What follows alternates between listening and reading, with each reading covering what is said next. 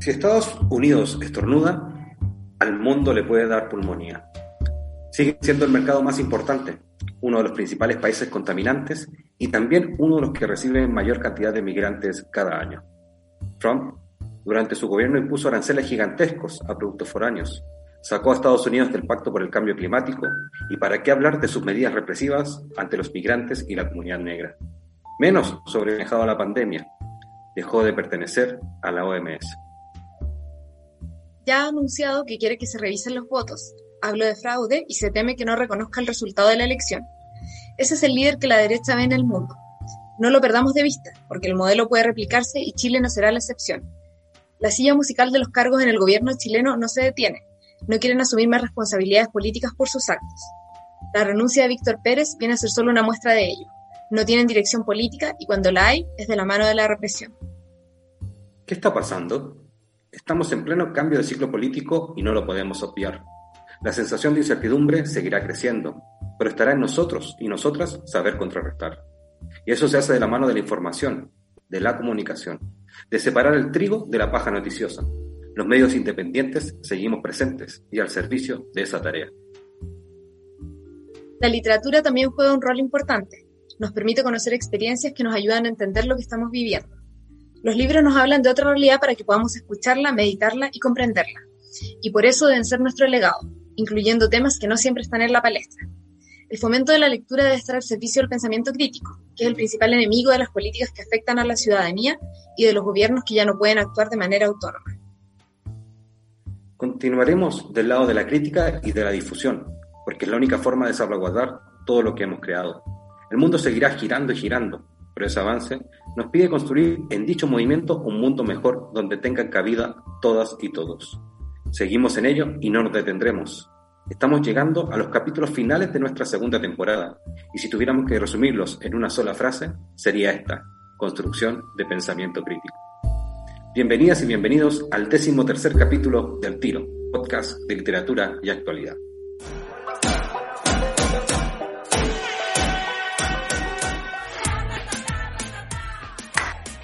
Cata, ¿cómo estáis?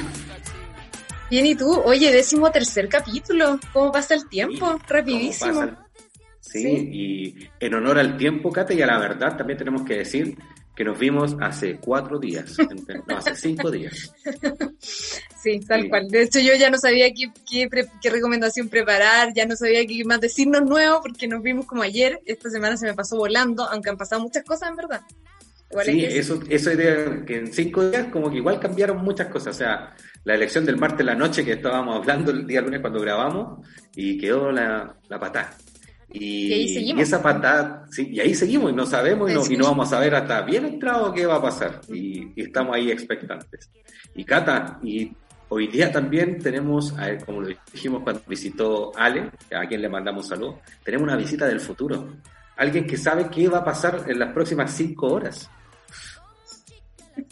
Mira qué honor. Exacto. Y volvemos a tocar un tema que nos habíamos tocado, que habíamos ya eh, podido conversar aquí en el programa Cata, que es la construcción de literatura infantil y juvenil. Sí, pero, pero ahora justamente como desde otro matiz y un matiz más político también. Así que, bueno, yo creo que ya démosle el paso al, invitado, maravilloso invitado, mi colega, así que feliz de recibirlo. Pablo, si quieres te, presentas tú mismo y cuentas lo que quieras contar de ti. Eh, bueno, muchas gracias en primer lugar por la invitación, Cata, Coque, Francisco, las perillas. Em, estoy muy contento por, por, esta invitación. Eh, me, me, me, pareció curiosa esta, esta idea de que vengo del, del futuro, pero espero, eh, espero poder dar buenas noticias en, este escenario tan incierto eh, global. Eh, yo creo que escuché la, introducción y, pucha, lamentablemente Estados Unidos no tiene a todos como pendiente de, qué es lo que va a pasar y eso lo, encuentro nefasto. Eh, Eh, estoy, muy contento por, estar con ustedes, por conversar. Eh, mi nombre es Pablo Álvarez, soy editor eh, de libros para niños y niñas y jóvenes de la editorial Ediciones de Caresur, una, una pequeñita editorial que está en Santiago, aunque ahora estoy yo en Inglaterra. Estoy en la ciudad de Lancaster, al norte de Inglaterra.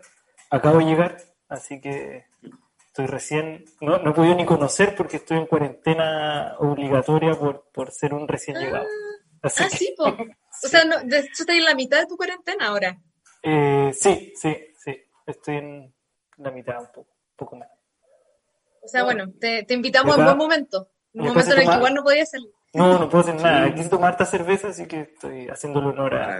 a, no, y estoy, Sí, y está en una ciudad 100% literaria, más encima. Está en una de las ciudades que inspiró a Shakespeare, que inspiró también al autor de Game of Thrones, en la casa de los Lancaster. Sí, que está ahí en la mesa. Ah, de la yo no, no, había hecho ese vínculo, como no vi Game of Thrones, no tenía. Yo tampoco vi Game of Tampoco lo vi, así que podemos. Genial, me encanta Pablo. Hablar de Shakespeare. ya, ya, perfecto, perfecto.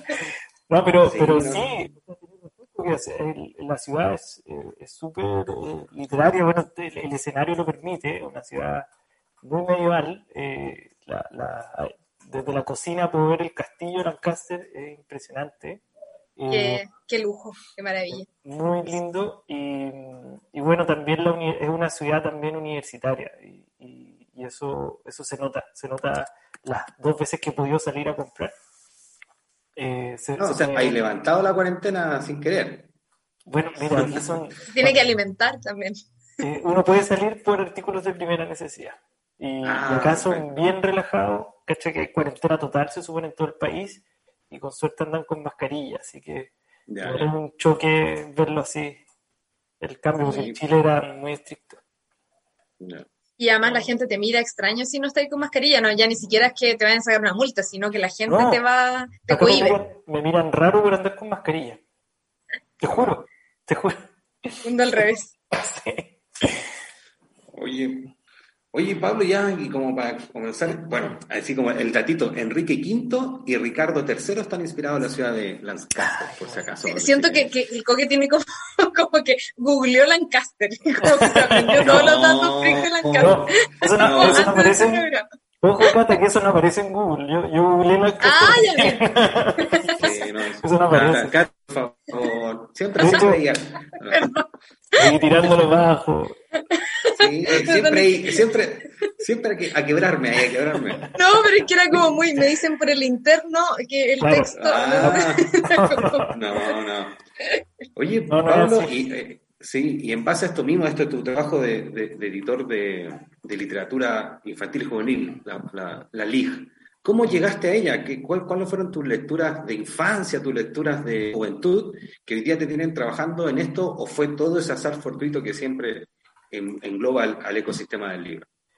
Eh, sí, no, es, más bonito eh, el azar, yo creo, fue, fue todo muy, muy azaroso porque, bueno, yo fui lector de muy chico, eh, me, gustaba mucho leer, era, era algo que, que, disfrutaba mucho, pero, pero no leía nada muy, muy especial, salvo revistas, cómics, mucho Barrabase, ahora está súper cuestionado Guido Vallejo, pero, pero pero bueno, eso uno no lo, no lo ve cuando lo lee. Entonces, pues yo disfrutaba con las historias de Barrabás y mi papá siempre me regaló mucho Asterix y Obelix. Entonces, es parte también de mi itinerario lector que, que ahora agradezco mucho porque son historias fascinantes. Uno no se da cuenta en ese momento lo, lo, lo importante que son esos relatos bien contados.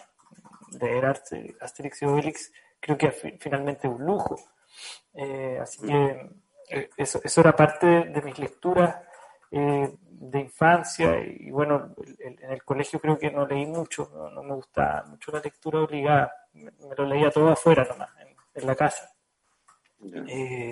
pero sí, el azar me llevó a dedicarme a esto porque estudié licenciatura en letras, fuimos también compañeros con la Cata, además de colegas, fuimos compañeros en algún momento. Eh, o sea, generaciones distintas, pero... En, verdad el Pablo fue mi ayudante. sí, fue ayudante de lo que también en, en análisis de texto. análisis de texto, gran curso. Gran, curso, con Cristiano Paz. Em, pero, pero terminando la, la, carrera nunca supe la existencia de, esta literatura, de esta etiqueta literaria, eh, sino que fue más bien en el mundo laboral que, descubrí eh, la literatura infantil y juvenil y, eh, trabajando en una biblioteca especializada en ese tema, en el Centro Lector de los Nechea. Y ahí me fui, me fui haciendo el, el camino eh, y ahora me tiene editando libros y, haciendo algunas clases también, pero, pero sin duda que lo que más disfruto es, leer y, editar este tipo de libros. Oye, Pablo, yo justamente de, eso te quería hacer una pregunta, eh, ya porque mencionaste como de que nosotros eh, nos conocíamos de letras y que letras no tenía eh, curso, o sea, creo que había aisladamente un curso, pero no, se, no nos formaban en literatura infantil, siempre era visto como un género menor, no había no había mucha información de eso, no, no leímos teóricos de literatura infantil. Pues. Eh, entonces, claro, como que creo que tanto tú como yo llegamos como un poco a este mundo como, oh, y, y, tratando como de, de, subirnos al carro y entenderlo y editar y todo eso un mismo gesto. Eh, y tú, bueno, igual tú llevas ya hartos años ya en, en Ecare Sur como editor. y, y, la pregunta era un poco como, ¿cómo has visto la evolución de la literatura infantil desde que empezaste hasta ahora o cómo crees que, eh, que ha cambiado? Porque obviamente hay nuevos géneros, hay nuevos formatos. Eh, ¿cómo, ¿cómo, has visto eso? Y, y, si te parece que ha sido como un cambio positivo o tal vez no tanto. Claro. Eh, sí, bueno, en el rubro de la, de la literatura infantil y juvenil llevo un poquito más de, de como unos 10 años, yo creo. Harto, tiempo, sí. Sí, como unos 10 años, porque apenas salí de la universidad, en el 2010, empecé inmediatamente a trabajar en esto. Entonces, era un... Eh, me, metí rápidamente en, la literatura juvenil al principio, en cómic, en, narrativa gráfica, y luego más en, libros para niños y niñas. Y, y claro, en la universidad no existía nada, salvo salvo los grandes esfuerzos que hizo Roberto Cabrera en su momento, eh, no había otro, otra, otra cosa en, en, en letras, sí en educación. Eh, afortunadamente, yo creo que ahí llevan un mm. poquito más la vanguardia en, ese, en esos... Estaba más ligado a educación, efectivamente, sí. Súper, y, y, y, claro, ese, esa tontería de, de, ver mal lo, que esté relacionado con la educación afectaba finalmente el análisis, el estudio de este tipo de libros. Eh, así que, claro, llevo esos 10 años y, y, sí, o sea, yo creo que los, los cambios han sido enormes. Yo eh, participé en, las primeras, como jurado en la, formación de la, de la medalla Colibrí, que, da, que entrega IBI Chile. Eso habrá sido en 2012, más o menos. estuve en el primer ¿Esa fue la primera medalla Colibrí? Creo que sí, sí. Eh, la, formó María José González al alero de, de IBI. Eh, eh, yo participé de, la, de, esa conformación y del jurado y, claro, el panorama era escaso, era súper escaso, en, salvo, habían unas cuantas editoriales, algunos autores, se repetían siempre los mismos. Entonces todos los años también uno le tocaba evaluar unos libros más o menos parecidos, de los mismos autores. Eh, y ahora no, claro, ahora hay mucha más diversidad, hay una explosión, hay, eh, se, ha, se, ha, visto muy fortalecido también por, por, la aparición de editoriales independientes.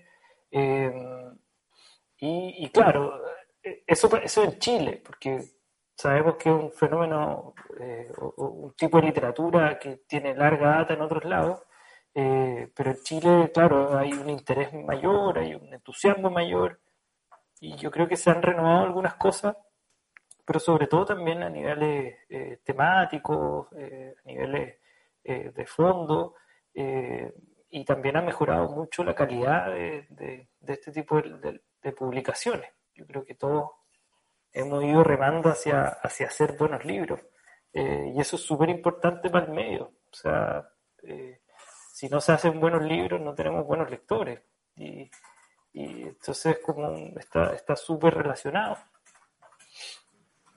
Y la pega que chocaré yo creo que ha sido súper importante. Oye, antes de darte el pase que quiero hacer un paréntesis porque quizás la gente no lo sabe y nosotros estamos muy como en el mundo LIG, pero la medalla colibrí es como el, la mm, distinción más importante que hay para la literatura infantil en Chile, es como algo así como nuestros Oscars. Tenemos premiación, todo. Sí, sí, sí, exacto. Qué bueno la explicación, Cata, porque eh, yo, la, yo, obviamente, por una cuestión de, estar un poco más metido aquí en, el mundo de la literatura, uno va conociendo esas cosas, pero que no son muy, muy del saber popular, por decirlo de una manera. Eh, pero increíble, me quedo mucho con esta frase que dijiste ahora, Pablo, de hacer buenos libros hace buenos lectores, eh, que creo que es una, una de las perspectivas fundamentales, yo creo, de poder ir incentivando la, la, promoción de la lectura en Chile y el mundo. Y en relación a eso mismo, Pablo, ¿cómo, cómo ¿Tú has visto que ha ido influyendo todo esto que está pasando ahora con que hoy día hay un fenómeno, también dado a, la lógica de la pandemia estos últimos ocho meses, de cómo han crecido la gente que está haciendo trailers de libros en Internet, de las actividades que se están haciendo de forma virtual y cómo están aportando a este sentido de, hacer buena literatura porque o, de llamar a, la gente a, consumirla, por decirlo de una forma. Sí, eh, yo siempre veo con, con, buenos ojos todo este tipo de iniciativas. O sea, eh, cuando la Casta decía que, que, nosotros ahí estábamos tratando como de subirnos al carro de la literatura, yo creo que eh, a, todos a todos nos pasa un poco. O sea, eh, es importante en algún momento inventar o, o, pensar la manera en que nosotros queremos insertarnos, insertarnos dentro de este medio eh, de, la manera más creativa posible, quizá no original, pero, pero atractiva también. Y, me gusta que, cada vez haya más iniciativas eh, que logren promover de alguna manera eh, la lectura. No, no me parece no, no, me parece que sea algo que compite ni, ni, ni, interfiere en el trabajo que, que, podemos tener los, editores los las personas, no digo yo, los que llevan mucho tiempo en esto, hay editores que llevan 30, 40 años haciendo libros para niños y quizás antes no les dan el reconocimiento. Eh, pero, pero veo con buenos ojos, eh, yo creo que todo tiempo de crisis eh, genera mucha creatividad en las personas. Todos nos ponemos un poquito más creativos porque creemos que se nos va a acabar el mundo. Entonces, tenemos que salvar de alguna manera la situación, queremos eh, queremos eh, hacer más cosas, eh, tenemos ideas nuevas, más que, más que paralizarnos, que eso pasa, puede pasar en un momento, después nos activamos y decimos, bueno, ¿cómo podemos salvaguardar la situación? ¿Cómo podemos reinventarnos? ¿Cómo podemos llegar a nuevos lectores? ¿Cómo podemos hacer cosas nuevas con los medios que tenemos? Y yo por eso veo también como súper atractivo todo lo que está pasando a raíz, a raíz de la pandemia y a raíz de cualquier crisis eh, que podamos estar viviendo. Muchas veces me han preguntado por la crisis, por el estallido social y la crisis social, cómo esto ha afectado a la editorial, si es que nos hemos visto muy afectados. Yo lo veo al contrario, o sea, yo lo veo como súper iluminador, o sea, un espacio eh, de crisis crítico, o sea, un espacio crítico para volver a pensar las cosas que se estaban haciendo. Eh, no, no, podemos ser indiferentes a, a, esas crisis, no podemos ser indiferentes a lo que está pasando en nuestro entorno. O sea, si hay un cambio en, en el país, un cambio en la sociedad, nosotros también nos tenemos que hacer cargo en nuestras formas de trabajar y en, la y, en lo que estamos haciendo también, eh, como editorial, como equipo, etcétera. Sí, de dos maneras, porque además las, las crisis abren espacios de, de conversación que antes no existían. Y, que ahora, claro, y que ahora se están permitiendo. Y, y, en ese sentido, justamente queríamos preguntar, que, bueno, como un poco como el, vínculo ahí, literatura política, porque mm. justamente Chile, el, o el viejo Chile, que esperamos dejar atrás como bien enterrado, se caracterizaba por ser un lugar, al menos desde, no sé, que es algo que implantó la dictadura, pero eh, desde que yo tengo memoria, por lo menos, un país donde no se solía hablar de política, hablar de políticas como de mal gusto, no se hablan estos temas, en fin, y menos con los niños. O sea, los niños siempre han excluido de esa conversación. Y eh, hay algo muy interesante que ha hecho Caré versus otras editoriales infantiles juveniles, que es poner temas políticos en los libros. Y está, bueno, la composición de Escarmeta, que, mm. que que lo trata de, de manera como súper cuidada y todo eso, pero también está bueno, la guía que ustedes hicieron del proceso constituyente, que la sacaron justo después del estallido social, que te quiero preguntar un poco de eso, y el favorito del Coque, pequeña historia de un desacuerdo que, que además, como comentábamos antes, ha sido como súper eh, premiado, súper comentado, es un libro que, que gusta, que interesa, que, ahora fue destacado en el New York Times, entonces quería contarte un poco cómo, cómo han enfocado eso desde la editorial si ha pasado espontáneamente, si ha sido un poco eh, un sello que quieren tener, eh, imponer un poco los libros. Eh, eso, te nos contaré cómo lo has visto tú desde adentro. sí, mencionas, claro, libros clave dentro de la editorial. tanto voy a, hacer la distinción de Ediciones de Caré, que se fundó en, en ah, Caracas el año 78 y que ahora tiene su sede también en Barcelona que hasta el día de hoy funciona, y Ediciones de Caresur, que se fundó, se fundó el 2008, eh, la fundó Verónica Uribe, la misma fundadora de Care, eh, Caracas, y Claudia Larraíbel, eh, las dos la, fundaron, Iván Larraíbel. Eh, esa, distinción es importante porque, porque si bien son editoriales hermanas, son también independientes pero de, de, de, ese espíritu, de ese sello que, que, puso en algún momento Ediciones de Caré, Caracas, eh, salió la composición, salió el libro La calle es libre, que es un libro... La calle es libre también, eso me faltó mencionar. Son libros preciosos, marcados en una colección que se llama Así vivimos, que intentaba poner eh, realidades eh, de niños en mundos adultos, o sea, niños que, que tienen que vivir experiencias que no muchas veces nos gustaría ver.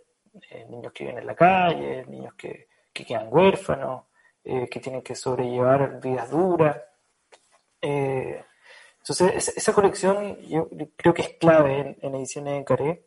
a mí me ha inspirado mucho, a mí me, en mi trabajo. O sea, un libro como La composición, como La calle es libre, o Un puñado de semillas, son, son libros que yo visito constantemente para, para tener como referencia dentro de mi trabajo. Y en Ecaresur eh, esta, esta, esta, línea ha existido también. Eh, yo creo que todo libro también tiene algo político, independiente si lo tematiza o no. Eh, tiene, una función política. Y, claro, nosotros lo tematizamos más en Pequeña Historia en Desacuerdo. Al sur de la Alameda también es un libro bien político que, que, muestra un, momento clave en la historia reciente de la Revolución Pingüina que como que, que decantó en todo lo que estamos viendo ahora. Sí, eh, sí, que es de línea más juvenil ese. Sí, es de línea juvenil. Eh, más cómic, ¿no? Sí, sí. Sí, ahí fue como un salto de la editorial a otros géneros que no había explorado.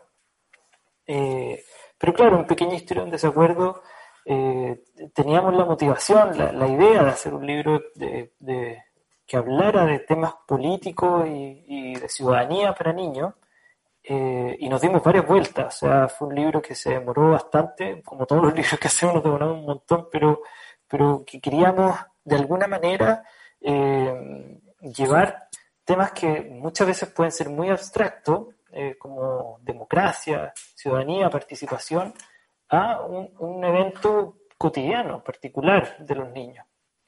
Y así fue como con Claudio Fuentes nos contactamos y, trabajamos. y, esto es muy bonito porque el libro habla de ponerse de acuerdo, ¿cierto? Como de dialogar, de, que conversando podemos llegar a algunos acuerdos. Y yo creo que la génesis del libro fue igual. O sea, todo, el libro fue muy conversado. Eh, el, libro partió de una manera y terminó en otra porque conversamos mucho en todo el proceso. Eh, es la historia de un acuerdo. El libro. Es la historia, sí. El, el, el, el tras es la historia de un acuerdo. Entonces, de, de ponerse de acuerdo con el autor, con las personas que participaban en la investigación también, eh, con las personas de la contraparte, también está la, UDP eh, metida en el, proyecto, eh, y luego también todo el trabajo con Gabriela Layo, la ilustradora. Entonces, era básicamente eso, cómo podemos llevar conceptos muy abstractos a una realidad cotidiana no queríamos definir lo que significa democracia, porque eso no queda, no queda en, los niños, en los lectores. Como, no pueden estar después definiendo democracia, sino que queríamos llevarlo a un ejercicio. Y ahí fue que, quisimos trabajar todos los, estadios de la democracia, como está, está la libre expresión, está la, la, la, la posibilidad de protestar, de, de, manifestarse, pero también hay otros momentos de la democracia, y que no es solo el voto tampoco, está, está el, el, debate, la discusión libre de ideas, eh, y todo eso lo quisimos hacer en sencillo, que ese es como nuestro, nuestro foco. Sí, y yo creo súper importante también como que se muestre a protagonistas que son niños comunes y corrientes, eh, porque precisamente como que en esa identificación, o sea, si, si yo si tengo un problema, si yo como adolescente tengo un problema en el colegio y, y, hay discusiones, yo creo que los colegios son, los cursos igual son espacios donde se dan instancias de democracia, de elecciones, y ver eso también reflejado en, el, en un libro, creo que que puede, puede haber un enganche ahí interesante.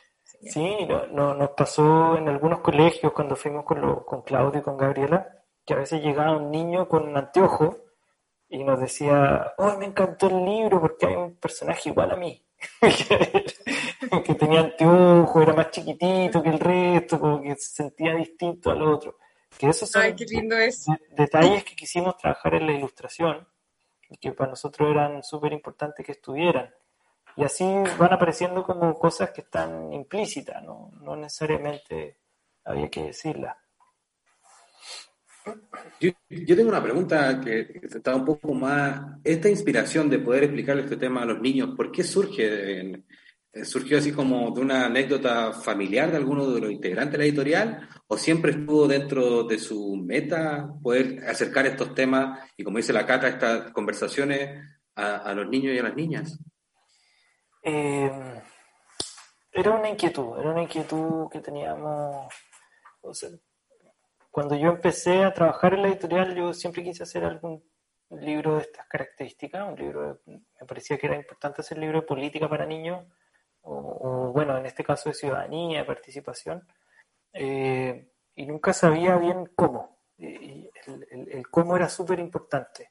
Y yo creo que a eso fue lo que más le, le, dimos vuelta y, afortunadamente eh, Claudio Fuentes estaba en la misma, o sea, él, estaba en un proyecto en donde... ¿Ella les trajo el proyecto? No, no, fue, fue todo conversado. Claudio tenía, tenía que hacer un libro para niños porque estaba marcado en otro proyecto más grande. Entonces nos sentamos a conversar ya, ¿cómo lo hacemos? Y, y Claudio, que tiene muy buena idea siempre, eh, llegó con esta idea, mira, pongamos dos bandas, después de varios intento, eran llegó con tres ideas que desechamos, pero en la última dijimos, esta es, y fue poner estos bandos en discusión, hablar de desarrollo y conservación, son como temas que se pueden ir expandiendo del, del, libro. Y nos pareció súper atingente, eh, creemos que, creíamos en la editorial que era el momento de hacer un libro así porque bueno, fue antes del estallido y todo, pero, pero, pero hay, un, hay un clima, o sea, hay un, clima político importante eh, y, era bueno participar en eso eh, y, creemos fiel, firmemente que, que, los niños son también son agentes políticos, no sé por qué se les resta constantemente de la actividad política, no significa que van a ser adultos precozmente, al revés, o sea, son, son, son, ciudadanos informados, son ciudadanos que, opinan, que pueden participar, y eso es lo que nos gustaba de, este proyecto. Eh, tenemos siempre la idea de hacer, hacer más, más, más partes, y, pero con Claudio ya estamos desarrollando el, segundo libro juntos. Ah, buenísimo. Bueno, han hecho varios libros con Claudio Fuentes. No, no, este es el, único. El otro ah, pero, Ah, la guía. La guía era con Y ahora estamos haciendo un libro para ya más para adolescentes, para jóvenes. Bueno. Que es sobre el conflicto mapuche. De ahí en todos los temas. todos tienen algo que decir, me encanta. No, oye, pero yo te quería preguntar cómo fue recibido el libro por. Quería preguntar ya, ¿cómo fue recibido por los niños y cómo fue recibido también por los adultos? Ah, se nos pegó la cata. Se pegó la cata. ¿Cómo había sido? Sí, aquí estoy viendo la pausa. Esperemos a ver si puede volver, pero es básicamente lo que estaba preguntando la cata. ¿Cómo fue recibido por. Cata, te pegaste. Vamos, Cata, vamos, Cata. Sí, ¿Pero me escucharon? ¿Me escucharon o ¿Cómo, sí. cómo fue recibido por los niños y los Eso. adultos? Ah, ya. ¿Hay algo, más? Ah, eh, no, era básicamente eso. Era como, como fue recibido como tanto por- los niños como porque a los lectores a los que va dirigido y eh, por los adultos a cargo, entre comillas, de ese proceso de mediación. Eh, sean los profesores, sean los Claro. me encantó el bú porque es muy eh, los adultos, siempre, siempre Claro. arruinando todo. Siempre dando la, la nota. Eh, mira, es bien curioso porque yo- nosotros siempre pensamos que, bueno, nos gustaba mucho el proyecto, nos gustaba mucho el libro, creo que cuando lo terminamos estábamos contentos de, de que, que un libro redondito, con final abierto, obviamente, porque... ah, no voy a. Eh, tiene un final más o menos abierto, pero pero claro, no sabíamos muy bien cómo lo iban a recibir los niños. Eh, sin embargo, siempre hemos tenido, y ese es nuestro gran foco en la editorial, o sea, hacer libros que hablen a los niños, no, no le hacemos los libros a los adultos, no, no hacemos libros para el mediador ni para el adulto, sino que son libros que principalmente sean de interés para los niños y las niñas. Y eso eh, afortunadamente pasó, lo- lo- a los niños y las niñas les gusta mucho, eh, por lo que he podido ver, nosotros hacemos mucho trabajo en colegio, en, en- en- distintas instancias donde podemos compartir con, con niños y niñas y, y- y vemos que hay un interés por, por el tema. Creo que, como decía la Cata, se sienten apelados, se sienten representados eh, con pequeños detalles. O sea, eh, son discusiones que se pueden tener dentro de un colegio. Entonces, en ese sentido, ha sido súper bien recibido. Y, y en los adultos, eh, también, eh, tanto el mundo experto como, como el mundo no experto, o sea, mucha gente eh, le gustó mucho, por ejemplo, el, final, que no se decidiera la, la- discusión, sino que quedara abierta la discusión. Pero también nos hemos encontrado, y pero eso yo creo que pasa en todos lados con, con algunos con, con algún tipo de censura, o sea, como no, como le vamos a hablar de política a los niños, entonces no lo vamos a incluir en, en nuestra El biblioteca. los colegios. Eso, eso pasa y sabíamos que nos podíamos enfrentar a eso. Eh, pero bueno, eso es decisión finalmente de cada, de cada quien y, y no podemos hacer mucho ahí. Es que, Sí, eh, eh, no, sí. e- es sobre todo esto mismo que tú estás diciendo y que lo dijiste, que todo libro siempre es político, independiente de la temática que toque, porque al obviar ciertos temas ya estás escogiendo, por decirlo de alguna manera, un. Eh, estoy pensando en lo que... eh, exacto, es lo que pasó con el libro de las lecciones de Marimágicas de Lulú, este libro que, que era completamente ajeno a política, pero que en una parte una niña le explicaba que Pinochet se tomó el poder a la fuerza y uh, quedó... Que una grande. Quedó- Ah, sí, quedó la grande. Entonces, como Sí, po. que también hay, exacto, todo, todo ahí va marcando. Y yo me quedé con esta duda y también ligar un poco a, a este proceso que estamos y comenzamos a vivir a partir del 25 de octubre, en donde no estábamos polarizados eh, ni polarizadas, sino que somos una amplia mayoría, lo- cerca del 80%, que queríamos A diferencia de Estados. Unidos. Sí, eh, eso sí es, eso sí es, vivos. pola- eh, eh, exacto, eso sí es polarización, no, no lo que estamos viendo. Eh, ¿Cómo empezaron ustedes a ser clarividentes, por decirlo de una manera, y obviamente veníamos de, de todas las movilizaciones anteriores, a, a pensar este libro antes del, del 18 de octubre del 2019? ¿Cómo, ¿Y cómo fue? Sí, te- se me imagina un poco, disculpa aquí la comparación, pero es como un poco Alberto Mayor, que es el 18 de octubre el estallido, y el 22 de octubre él tenía un análisis de por qué se había producido el estallido. Claro, Eh, no, no, Tenía un libro. Exacto. ¿No les, ¿No les pasó eso así como, oh, no. salió este libro? Sí.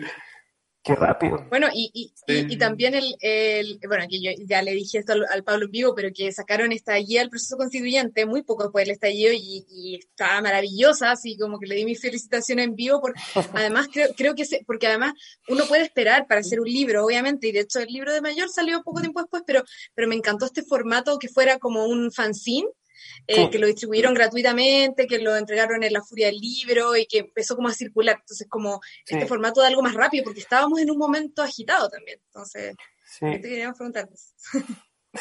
Eh, bueno, eh, la presentación dijeron que venía el futuro. Entonces... Esas cinco horas es la diferencia. Ahora, sí. No, el, no, porque bueno, las cosas son parte de un, de un gran proceso. No hay, no hay, que ser sociólogo como mayor para dar las razones del estallido. Pero claro, en, en, ese proceso hay un, hay un ambiente, hay un, hay un quehacer político eh, en el que uno también se puede hacer cargo o no. Y, yo creo que nosotros como editorial tenemos esa perspectiva, eh, como, como, tú bien decías, que uno elige lo que dice y lo que no dice, y eso ya es un acto, un acto político. Y nosotros ya también teníamos esa perspectiva, queríamos hacer un libro de este tipo de, cosas, y yo creo que al sur de la Alameda también funcionó muy bien en ese sentido. Eh, claro, es sobre un movimiento que ya pasó, pero un movimiento que perduró también. Eh, hay un detalle en, en Pequeña Historia en Desacuerdo y, y, le respondo y sigo respondiendo, pero un detalle es que, por ejemplo, nosotros decidimos hacer una voz completa que, que es como nosotros. Eh, en ningún momento quisimos que el libro estuviera en primera persona, porque, mm. porque eso individualizaría al, al, al, al, personaje y no era la idea, estábamos hablando de un colectivo. Entonces, Oye, eso es súper importante esa voz que mira, que mira, que observa lo que está pasando y, va relatando el, conflicto, eh, era importante que estuviera en, un yo plural. Y, eso, y eso lo, conversamos mucho con el autor, con Claudio. Y por otro lado, además de, las decisiones políticas de la editorial, eh, Claudio eh, es una persona que ha participado durante mucho tiempo de la opinión eh, pública y, de, la, de, la, opinión política en torno a estos temas. O sea, Claudio ha, participado en el movimiento de Asamblea Constituyente desde hace, años, junto con Fernando Atria, con Claudia Hayes, con un montón de otros eh, políticos, eh, perdón, académicos también, que, que, tienen una visión crítica también del, del, del modelo y sobre todo de la, de la constitución que nos metieron. Eh, Claudio tiene un libro que se llama El fraude, eh, que, que, relata muy bien cómo es que, cómo, cómo es que se, se nos engañó para votar, a aprobar la constitución del 80. Mm. Y, y, explica muy bien también en otro libro la erosión de la democracia que salió después del estallido, pero que ya lo tenía más o menos armado, nos lo escribió en dos días, eh, cómo es que también eh, se, nos ha restado también de la discusión política a nosotros, la, ciudadanía. Eh, mm. Entonces, fueron esas buenas eh, sincronías que a veces se dan entre, entre distintas fuerzas. Aquí fue el caso del autor, el caso de la editorial, eh, y, también el, el, entorno social y político que estábamos viviendo. Entonces, no, no, no fue, claro, no, no, lo veo como como, como, algo, eh, como algo predictivo, sino más bien como algo que, que, que, está, que era parte de un, de un momento en, nuestra historia, eh, que salió unos poquitos años antes nomás. Y, y, que habla también de la conexión de, de, la editorial con la sociedad, de lo que está pasando, si finalmente la, la, editorial no está desconectada de los procesos sociales. No, para nada, para nada. Y, y mm. es súper importante eso, como de estar observando. Nosotros hacemos mucho trabajo con, con los lectores, o sea, nosotros, eh, como hacemos poquitos libros, tenemos un trabajo intenso en, en, la promoción de esos libros, entonces eh, participamos mucho de actividades, visitamos colegios, vamos a bibliotecas, eh, hablamos con niños, hacemos talleres. Y eso nos ayuda también a entender un poco lo que está pasando, hablamos con los mediadores, con los profesores, tenemos un trabajo como fuera de la oficina que, que también nos ayuda mucho a entender un panorama. Yo, yo quería, exacto, ese trabajo fuera de la oficina, dice Pablo, porque esto me lo contó Cata, yo no tenía idea de, de, esa parte de tu ¿Qué voy a contar?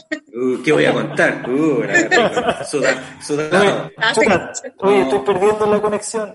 Ah, no, no, de, sí, de esto mismo que dices de la conexión que tienes. Tú también fuiste parte y has sido parte como mediador de lectura.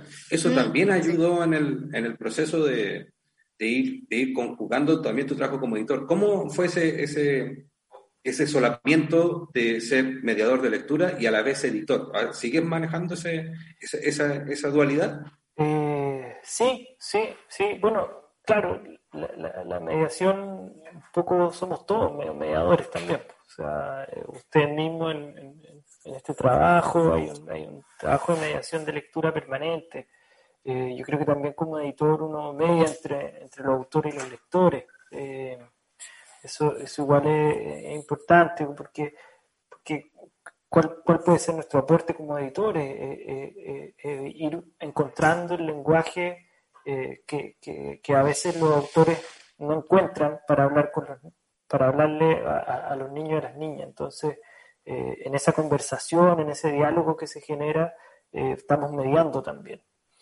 Eh, y, y, sí, o sea, yo sigo, sigo en ese, en ese trabajo. Yo creo que la, mediación de lectura es, fundamental en todo ámbito, en todo, todo ámbito crítico, sobre todo verlo de una manera crítica para mí es yo no creo en la en el fomento la promoción de la lectura por, por, por porque sí por, por el fomento. O sea creo que creo que tampoco tampoco digo que sea una cosa utilitaria no, es que la pero es un trabajo político también pero hay pero hay una función política importante y, lamentablemente por mucho tiempo era como no los niños tienen que leer porque tienen que leer pero, pero bueno ¿Cuál, qué hay detrás de eso? O sea, ¿por qué queremos que todo el mundo lea? ¿Por ¿Cuál es tu, finalmente tu opción política ahí? Entonces, por eso yo creo que eh, a mí me ha gustado mucho seguir ligado a ese, a ese mundo y, sigo haciendo clases y, trato de hacer proyectos también en esa línea. Trabajo mucho con fundaciones también, eh, tengo una estrecha relación con Fundación La Fuente, con, bueno, con Fundación hay una vez que ya no, ya no está funcionando, pero, pero creo que en, seminarios también me gusta participar porque, porque creo que es una manera de seguir también activo en ese, en ese rubro, en ese mundo, y, en mi trabajo como editor también haciendo muchos talleres, eh, creo que, ahí se, se, ve también cómo, cuál, es la, la, la la interacción que tienen los niños con los libros y se ve que son objetos vivos y eso es súper importante. Yo creo que en la editorial tenemos muy claro que los libros son materiales también y tienen una materialidad especial y, eso nos ayuda mucho a, pensar los materiales, a decir, bueno, ¿por qué vamos a elegir este papel? ¿Por qué vamos a elegir esta tapa? ¿Por qué vamos a elegir este cartón? Eh, y, qué tipo de barniz le vamos a poner? Bueno, eso se ve comprobado cuando ve a los niños interactuando con los libros. Entonces, parte de la mediación eso.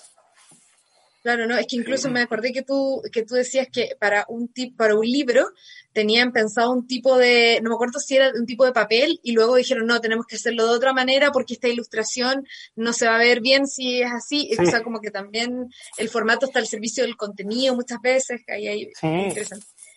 Totalmente, no, no nos casamos con un formato. ¿no? Y yo creo que lo que decís también de la interacción, de ver cuál es la interacción de los niños con los libros, o de los jóvenes con los libros, es súper relevante porque también hay un tema que justo lo, estaba conversando en un live que me invitó ayer la, Claudia Herrera, que supongo que la conocen. Sí, claro. Eh, Sí. porque bueno, han trabajado juntos en el Centro Lector La que era eh, justamente el tema como de cómo evitar en esta, en esta pega en la que uno trabaja eh, haciendo libros para niños, generando contenidos para niños o, mediando, ¿sí? cómo evitar el adultocentrismo, ¿cierto? Como eh, no imponerles a los niños las ideas de, cómo nosotros queremos que sean, ¿cierto? Como, tipo, no, nos parece súper importante que los niños, porque en el fondo son los adultos del mañana, que sean, no sé, ambientalistas, por ejemplo. Entonces, metámosle un libro de ambientalismo y digámosle que esto es lo mejor y esto es lo que hay que ir. Pero, claro, entonces, en el fondo, no imponer una cierta como moralina o lecciones, pero al mismo tiempo también uno está haciendo un trabajo político, entonces como que finalmente hay una, una complejidad en eso, y, y, creo que es interesante como estarlo pensando siempre. Sí, Oye, qué, qué increíble la capacidad de Coque de cambiarse de, perspectiva. Coque ahí te, tiene, te tiene confundido. Eh, como, que eh, como, que en un momento conocía a otro Coque. Sí, no, es para que la gente ahí no se aburra viendo el, viendo el YouTube todo el rato. Este, esto tiene que verlo en YouTube. Sí. Oye, eh, sí, Cata, eh, súper importante la idea del, del autocentismo, eh, cómo evitarlo, eh, y, claro, de, la lección que deja el libro. Y yo creo que ahí, ahí, ahí siempre queremos ser muy cuidadosos en el tipo de libros que hacemos, porque mi primer libro eh, editado y, que participé en la escritura del libro en, en Sur fue Pequeña Historia, eh, eh, Las aventuras del hombre pájaro, cinco óperas contadas a los niños. Que un libro pasó bien peor, lo hicimos con el municipal. yo cada vez que lo veo me, me, me, gusta porque me trae buenos recuerdos, o sea, como volver al, al, inicio de Caré se tradujo el chino, eso me, tiene muy contento. es político, es político. Si está en chino, es político. O sea, lo puede leer la mitad del mundo en este minuto. Claro.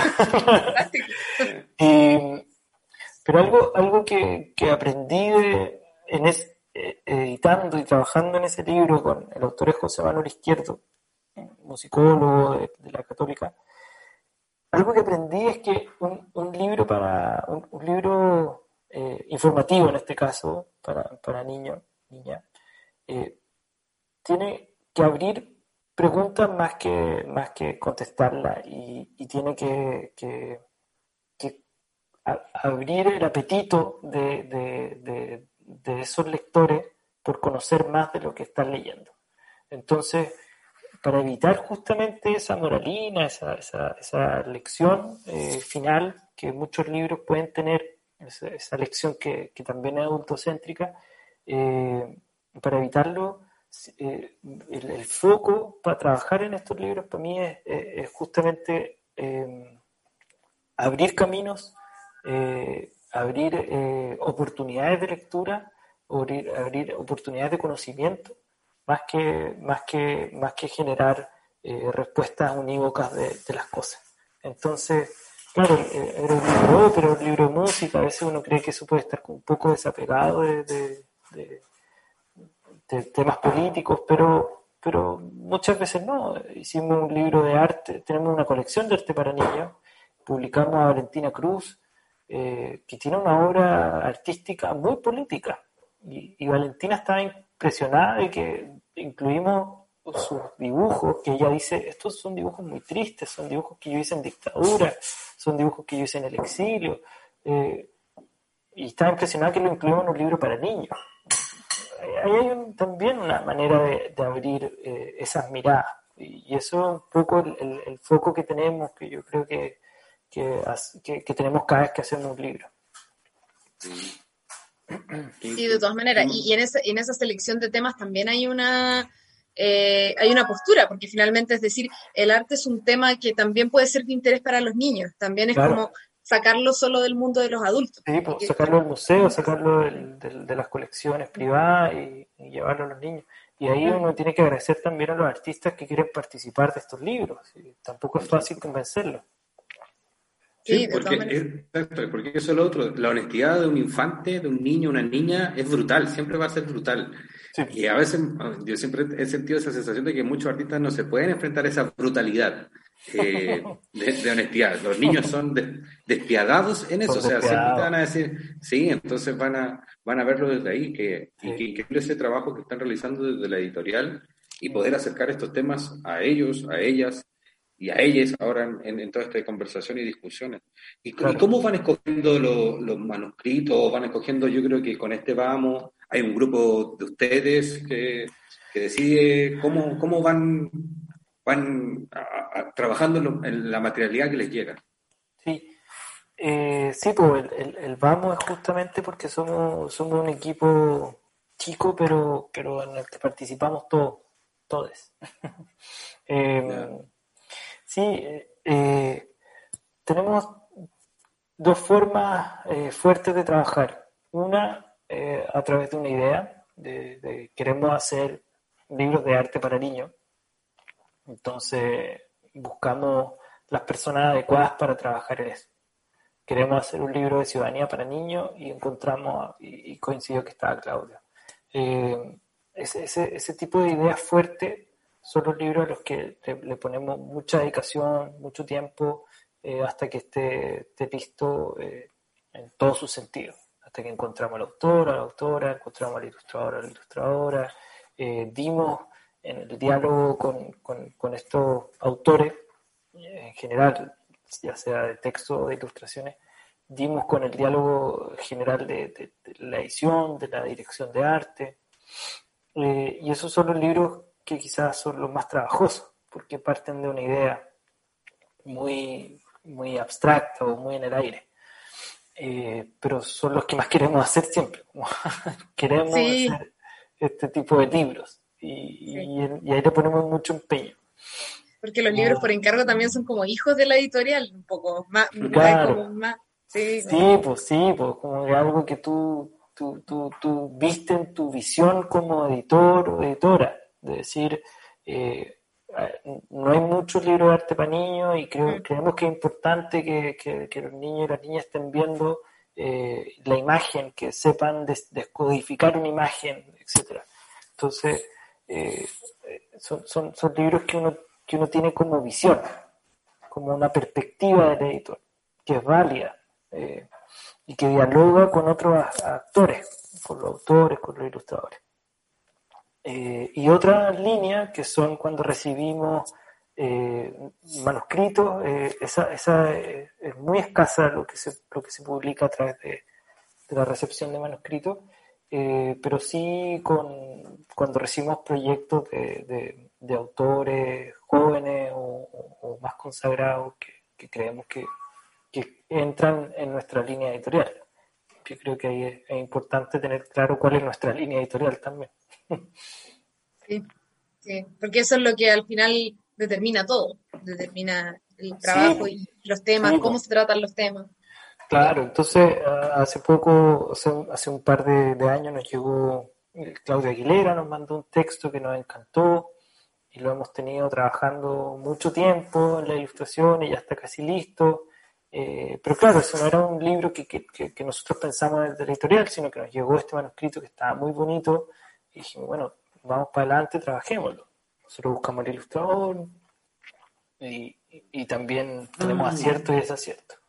¿Qué pasó? Sí, es que eso, eso quería también, porque este, uno de los trabajos que, no sé, en, la edición de Lig, que es muy distinto al, a la edición ya más adulta, por decirlo de una manera, no sé ah. cómo, cómo referirme eh, teóricamente a ello, que es esto de hacer el match al verdadero Tinder literario como una vez pensamos.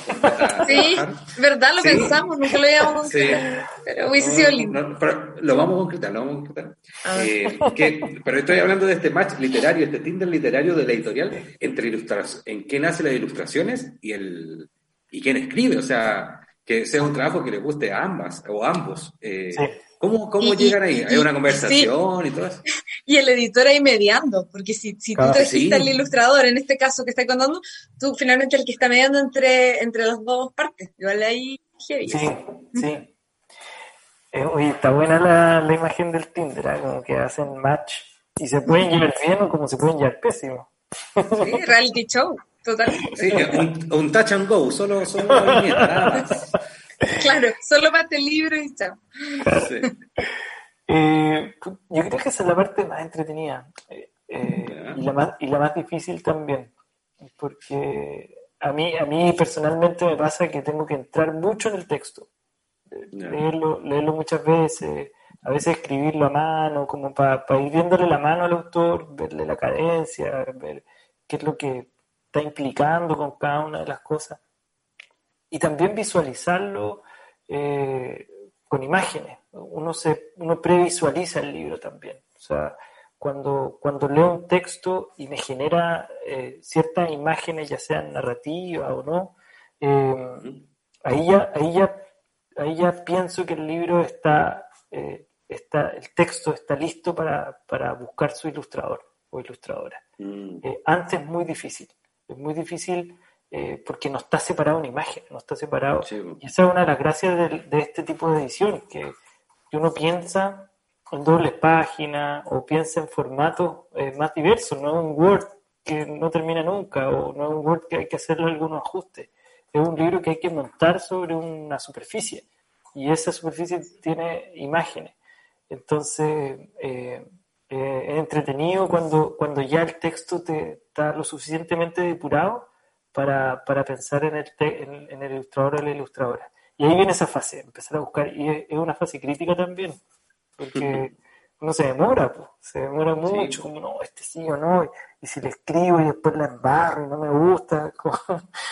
Eh, pero afortunadamente hemos tenido súper buena experiencia, eh, tenemos, estamos trabajando con arte, ilustradores, ilustradoras jóvenes, eh, con Gabriela Lyon ya llevamos varios libros, pero el primero que hizo ella fue con nosotros, estamos trabajando con la Elisa Monsalve un libro que ha sido interminable porque es muy largo, pero ha sido una experiencia genial, con Andrea Manque también, que publicó su primer libro con nosotros, Estamos eh, con Vicente Reinamonte, él hizo su primer libro a los 21 años, hizo El Sur de la Alameda. Cuando empezó tenía como 20, 21 años. Eh, y ahí se van dando esos matches. Nosotros somos, yo creo que a veces muy mediadores, porque a, veces los autores no dialogan mucho, nosotros nos encargamos de eso. Mm. Hacemos ese trabajo porque tenemos una dirección de arte también. Entonces el director de arte habla mucho con los ilustradores y el editor con, con, por los autores. Mm, ya, lo tienen separado así, fantástico, me parece. No estar ahí uno como intentando que se entiendan todos. no, no, no, Qué entretenido, qué entretenido. Qué entretenido. Yo lo paso súper.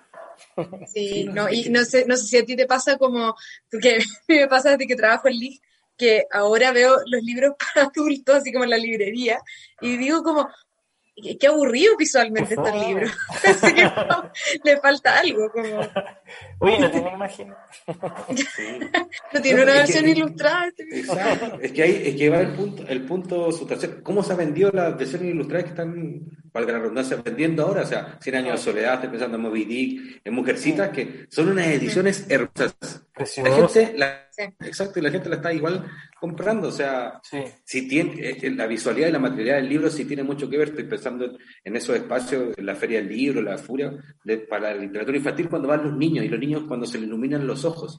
Eh, yo siempre he sentido que a los niños no hay que hacerle tanta promoción de lecturas porque ellos tienen esa avidez de querer conocer. Mm. Hay que, como tú, me quedo con la frase, haciendo buenos libros tú vayas a tener buenos lectores. Mm. Entonces, ahí va, va esa perspectiva. Yo cada estoy así como en llamas y llevamos 50 minutos conversando. Sí, se nos pasó volando. Realmente.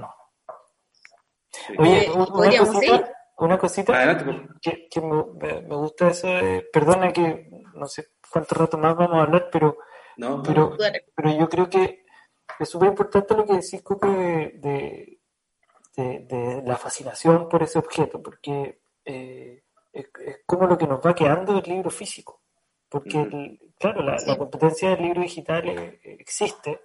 Eh, uno puede leer un PDF y el mismo contenido que está leyendo en el, en el libro, en un Kindle, lo que sea, pero, pero la única, lo, único que nos queda para competir con eso, que es más barato, que, que, no necesita una estructura para mm. poner una biblioteca. Claro, que no necesitas eh, ir, lo puedes comprar de tu casa, lo tienes de inmediato. Y, no, no tenés que salir ni nada. Eh, lo único que nos queda es justamente fascinarnos con, las bondades que tiene lo físico, lo material y, la experiencia sensorial de, agarrar un libro que, mm. es irrepetible al final. Cada, momento de lectura es, único, es irrepetible. Es, como lo que le queda de aurático, así como si, sí, hablamos como de Benjamin. Pero, eh, pero es lo único que le va quedando eso lo comentábamos ayer con, con la Clau en el live, de que justamente hay como dos cosas, de que la pandemia pareciera que en un inicio nos dio la sensación como de el digital, todo tiene que estar en digital, suelten los PDF y, mucha demanda de, las personas hacia la editorial, de los PDF, los PDF, y después como que llegamos a un momento en el que yo creo que porque estamos expuestos a muchas pantallas todo el tiempo y toda nuestra reunión y toda nuestra vida social empezó a ser por pantalla, que hubo como una especie de vuelta al libro impreso, al libro en papel. Claro y incluso como aumentaron los delivery de libro en papel, como que hubiera, como que te permitiera desconectarte y como alienarte en, en otro objeto, que sin salir, sí, realmente. Totalmente. Estoy, de acuerdo. Oye, y sobre eso mismo yo te quería preguntar del tema de un poco como el futuro, el futuro de Care, ya que tú estás en el futuro y nos puedes contar qué va a pasar en cinco horas más en la industrial. No, pero como, ¿cómo ven eso? El, el tema de, del digital, si sienten que va para allá o si quieren explorar otro género o, o cómo están como encarando lo, lo que se viene. Bueno, eh, es súper complicado eh, todo, ¿no? Claro, ¿no?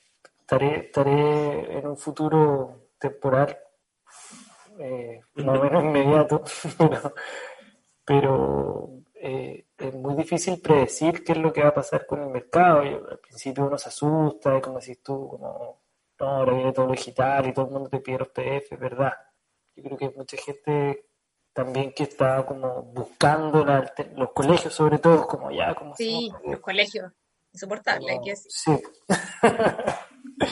Eh, entonces, sí, pues uno se asusta, se preocupa y dice, bueno, ¿cómo, ¿cómo, hago yo ahora para reinventarme y hacer todo digital? Bueno, es imposible, o sea, hay que, un proyecto que tiene que tener una data, hay que pensarlo como a mediano plazo.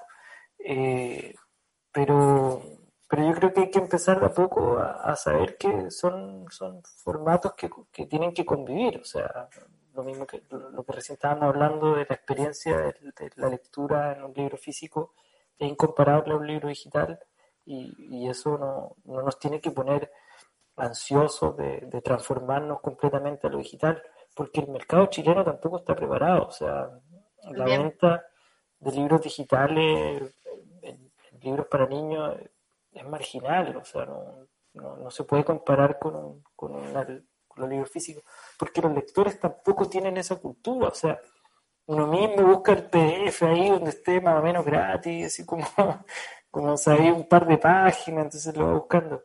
No, no, existe la cultura de comprar libros de una manera masificada tampoco. Mm. Ahora en Europa te va a tocar, Pablo. Allá es ilegal esto, este asunto del PDF. No, sí, sí, no, yo no dije nada. Ah, del, ah, la cara está hablando del libro, está hablando del libro. Ah. Sí. Eh, entonces sí, pues yo creo que eh, uno se pone más ansioso, pero, pero, pero hay que seguir adelante también con lo que uno sabe hacer bien y, y que son los libros y, y, y, y yo creo que como encaré estamos también pensando que si nos vamos a meter en, lo digital, hay que pensarlo desde lo digital. No, sirve nada hacer un PDF, un IPA. Mm. Eh, o sea, se puede hacer para, que esté en algunos lados, en la Biblioteca Pública Digital, que me parece una iniciativa muy buena, eh, pero, pero hay que pensar también los lenguajes desde sus soportes también. Y, el soporte digital es distinto al soporte físico. Entonces, eh, ese ya es otro proyecto. Eh, nosotros mm. vamos a seguir fieles a los libros y, yo estoy muy interesado en lo digital. Y, creo que me voy a meter pronto, pero, pero quiero meterme pensando desde lo digital, no como si fuera un PDF o un IPA. Mm. No tratar de, copiar lo que está, sino que generar alguna propuesta nueva. Sí, sí. Y el link se puede, se puede dar de sobremanera. Por esto mismo que ustedes están haciendo de la materialidad, llevarla también a lo digital. Y eso digital se entiende como la interacción que hay con él. Claro, qué, qué bondad te entrega la, la mm. sin perder que no se transforme solo en un videojuego, o sea, mm, que, que, sigamos haciendo un, un, objeto literario. Sí. Que lo lúdico no se coma.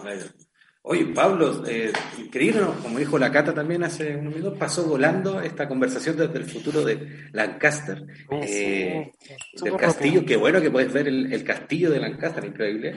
Y... Fantástico, si no fuera de noche allá, te pediríamos que lo, que lo mostrara para el público de YouTube. Les voy a dar una foto. Eso. Muy, muy, muy agradecido de que hayas querido participar en este décimo tercer capítulo de, de Altiro Podcast. Hay todas las flores para Cata, que ella fue la gestionadora de esta entrevista.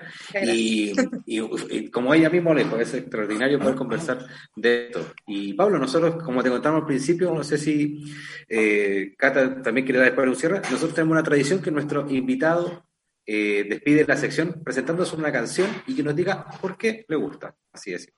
Perfecto. Así es, no, Pablo, yo antes de lo de la canción, agradecerte por, por estar aquí, por traer estos temas y por conversar de la editorial y de tantas otras cosas, así que nada, bienvenido cuando quieras. y te dejo ya para que nos presentes la canción. Super.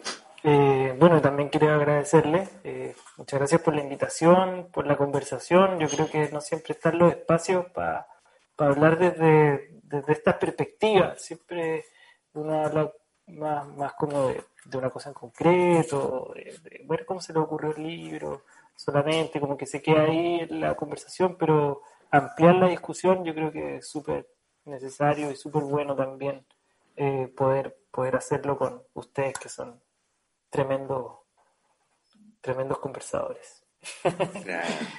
Em, mira, pensé en una canción eh, que me gusta mucho. Eh, pensé, pensé, en varias opciones, decía, bueno, ¿cómo, cómo hago? Eh, porque como relacionarlo con el tema. pensé como en algunas cosas de Los Prisioneros, Jorge González, pero me, incliné por, por, por, lo pop, me fui muy al pop y elegí una canción que tiene un vínculo, para mí, eh, Chile-Inglaterra. Eh, es una canción, eh, es un vínculo muy, muy arbitrario, lo, lo, lo, lo, pongo yo. es una canción de Alex Banter, del primer disco de Rebeldes, que se llama Que se acabe el mundo, por favor. Eh, igual, igual puede ser como atingente a lo que estamos hablando. a, la elección de Estados, a la elección de Estados Unidos, como que, puta, que se acabe luego esta weá, por favor. Eh, eh, entonces, pero lo relaciono con Inglaterra porque me parece que usa una base al, inicio de la canción, que es una canción de, de Fleetwood Mac que se llama Gypsy. Me parece que es la misma base y Fleetwood es una ciudad que está a 40 kilómetros de Lancaster. Entonces fue mi, fue mi conexión Chile-Inglaterra un poco arbitraria, pero la dejo ahí. Encuentro genial cómo hiciste ese vínculo muy inesperado. Como, sí, cómo va a llegar, cómo va a unir las dos cosas. Sí, la vuelta fue maravillosa. Así que eso. Vamos con Alexander. Gracias. Con Alexander, que se acabe el mundo, por favor. Gracias, Pablo. Chao, chao. Gracias.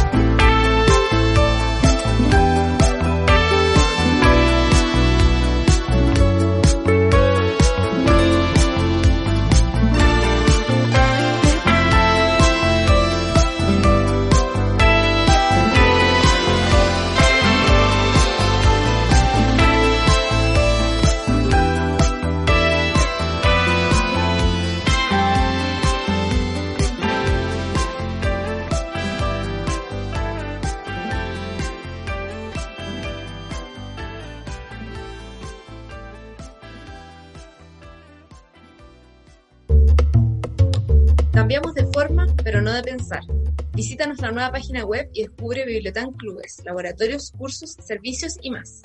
Somos una consultora chilena especializada en la mediación de lectura. Tenemos representación en Perú, Argentina, Brasil y Colombia. Leer siempre es resistir.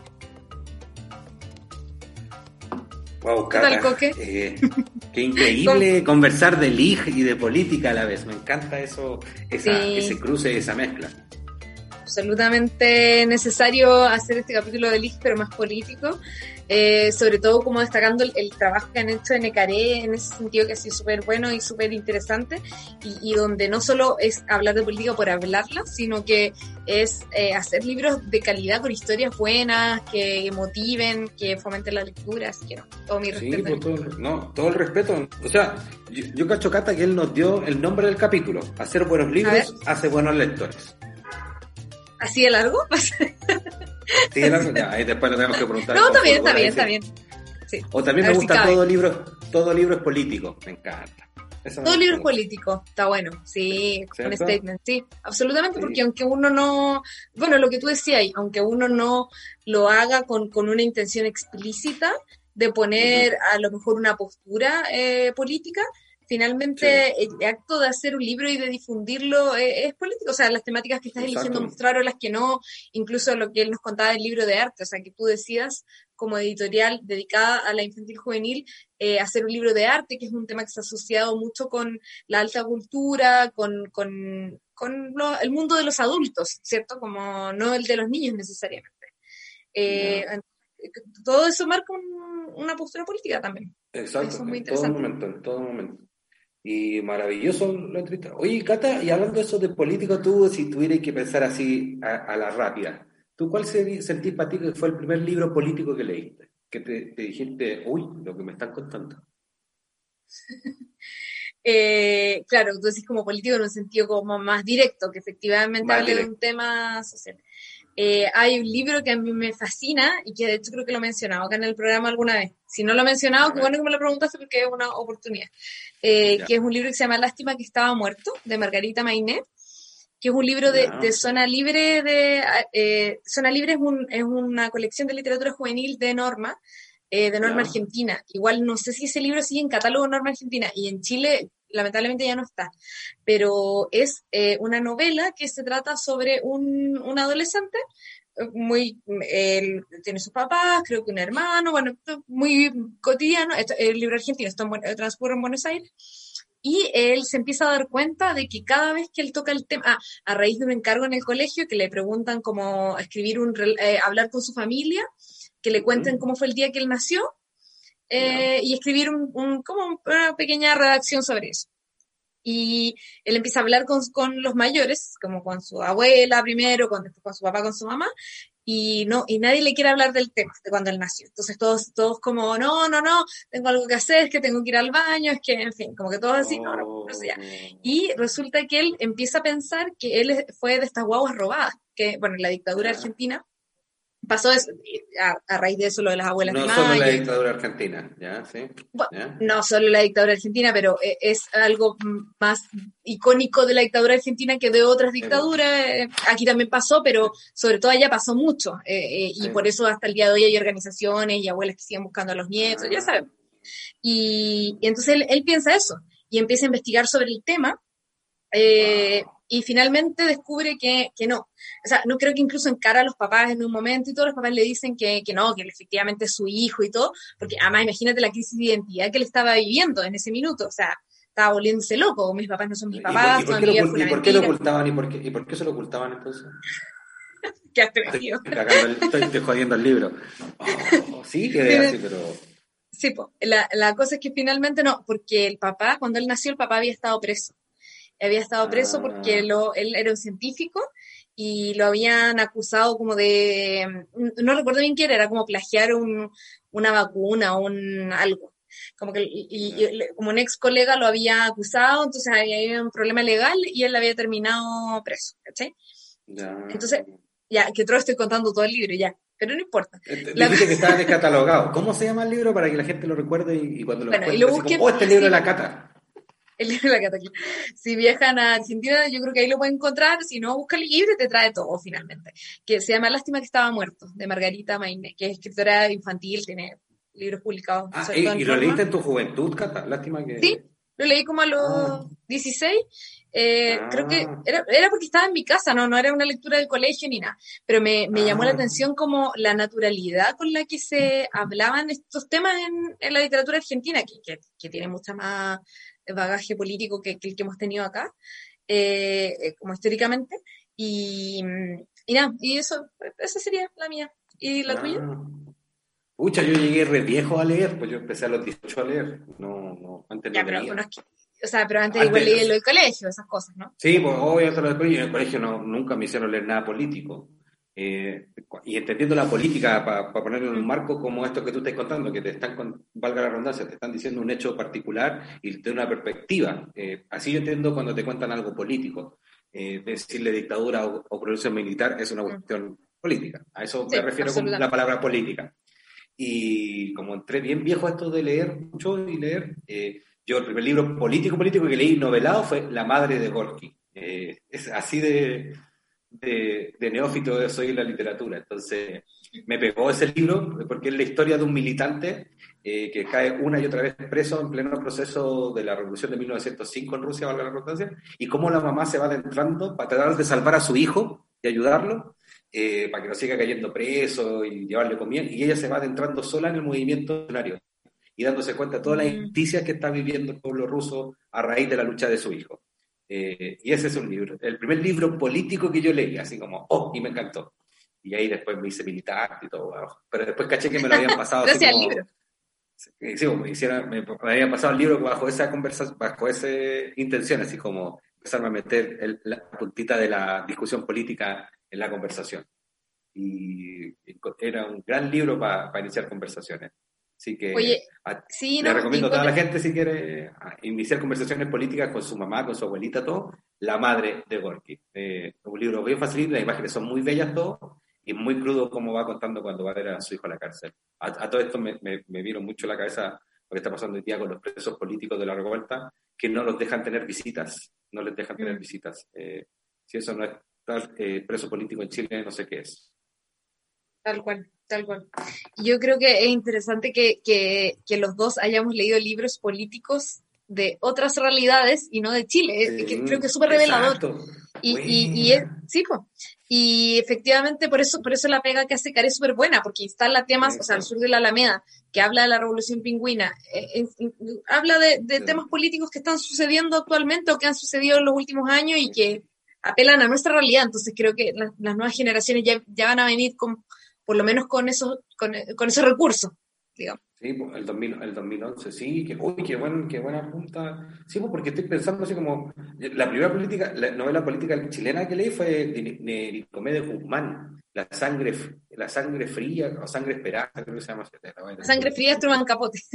sí, es Truman Capote, que es de Nicomé de Guzmán, que es sobre la cuestión social, que fue la primera cuestión que leí de Chile así como novela, y que lo volví a leer hace un poco tiempo y, y increíble eh, cómo, cómo, como tú decías esto, cómo se va retratando la cuestión ahora y sobre todo para niños y niñas, me, encantó. La sangre y la esperanza, así se llama. La sangre y, y, y, y, tú veis eso, o sea, lo que hablábamos un poco de, los colegios y la censura de los temas, también se ve, o sea, eh, la polémica que pasó con Lemebel, que finalmente también ese libro es político y que era como, no, no, no, lo, no lo podemos leer en el colegio, o sea, todo, todo eso que, que ocurrió hace nada, o sea, ahora sí hace dos años, eso, lo que pasó lo del profesor que lo echaron por, por poner en el plan lector un libro de, del MBL, eh, o sea, estamos, estamos hablando de, de cosas que, que, son de un viejo Chile que, que fue ayer y que, y que hoy día sigue empezando. ¿sí?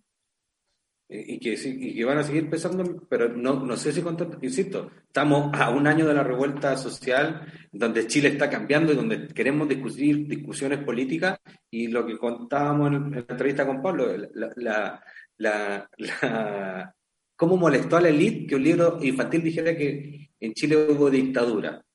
¿cachai? Y, y ligándolo ahora con que el Tribunal Constitucional, extrañamente, eh, eh, prohibió ahora que no, eh, se siga legislando sobre el negacionismo. Es decir, la misma Mm. constitución de Pinochet está prohibiendo que cuestionen la constitución de Pinochet. No sé si explico lo extraño de todo esto. Eh, Sí. es, es complicado, es complicado el tema acá.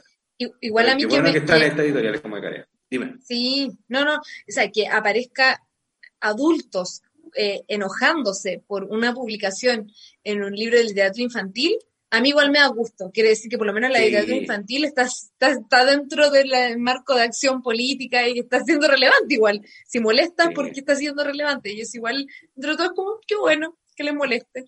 Además, la gente, bueno, lo que habíamos hablado, como la gente enojándose con el Jumbo, no con la editorial, no con el autor, con el. Jumbo, o sea, capitalismo porque- avanzado ya. Exacto, porque representan algo.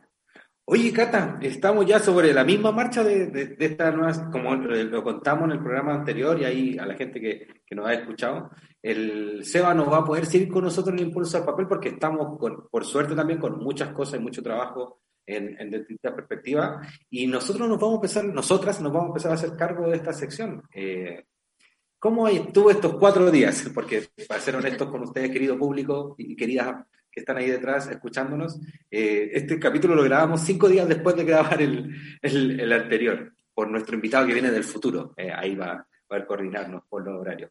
¿Pudiste ver algo, leer algo que recomendar estos cinco días? No, o sea, estos días volaron, no es que yo tuviera mucho tiempo para leer, descubrir cosas nuevas, Ah, pero también me quedé con la idea que tú decías el, el capítulo pasado de que como que uno siempre al final, como quiera o no, está eh, como descubriendo cosas nuevas y, de repente no se le ocurre men- mencionarlas o, o cosas así, pero, pero siempre están. Y en ese sentido yo quería, justo como hoy día estuve mirando las publicaciones de Eterna Cadencia, bueno, Eterna Cadencia es una librería que está en Buenos Aires, muy famosa, eh, es muy hermosa y tiene una selección de libros increíble, yo, y también tienen un blog. Y en este blog pues, cuentan noticias, así como noticias del medio, eh, pero también suben textos de autores que los mandan para ser publicados ahí.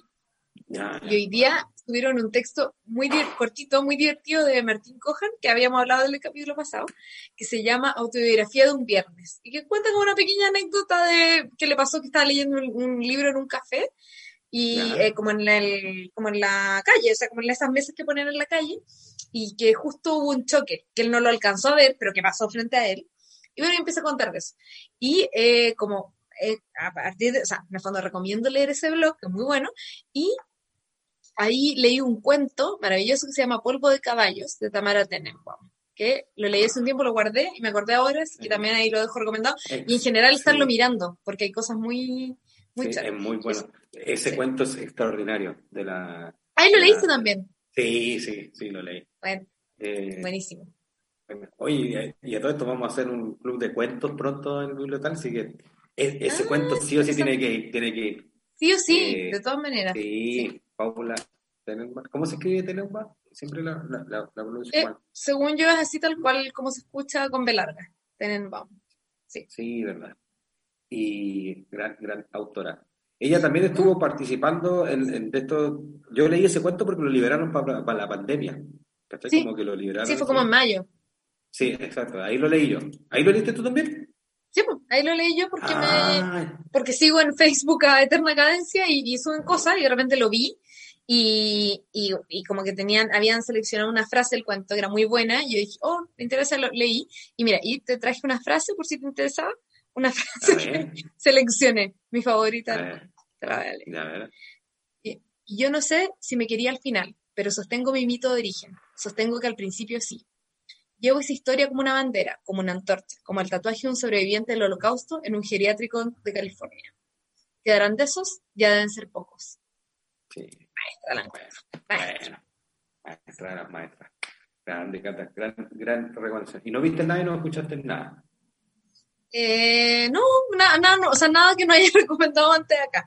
Igual te- me dejé una recomendación para el final por si me preguntaba. Y viste, venía con la tarea hecha hoy día. No, pero- sí, pero no, no es si yo te pregunte, es, es como la dinámica del programa, pues, Catalina. Bueno, por si tú me preguntabas para mantener la dinámica del programa. Ah, muy bien, muy bien. Ya, ¿Y tú? excelente. Yo he estado eh, también en las mismas que tú, pues, así como en estos pocos cuatro días, pero quiero recomendar una cuestión que vi hoy día con mi compañera, con mi pareja, con la feña, ¿ah? y que es un verdadero cortometraje. Dura ver. 12 minutos exactos.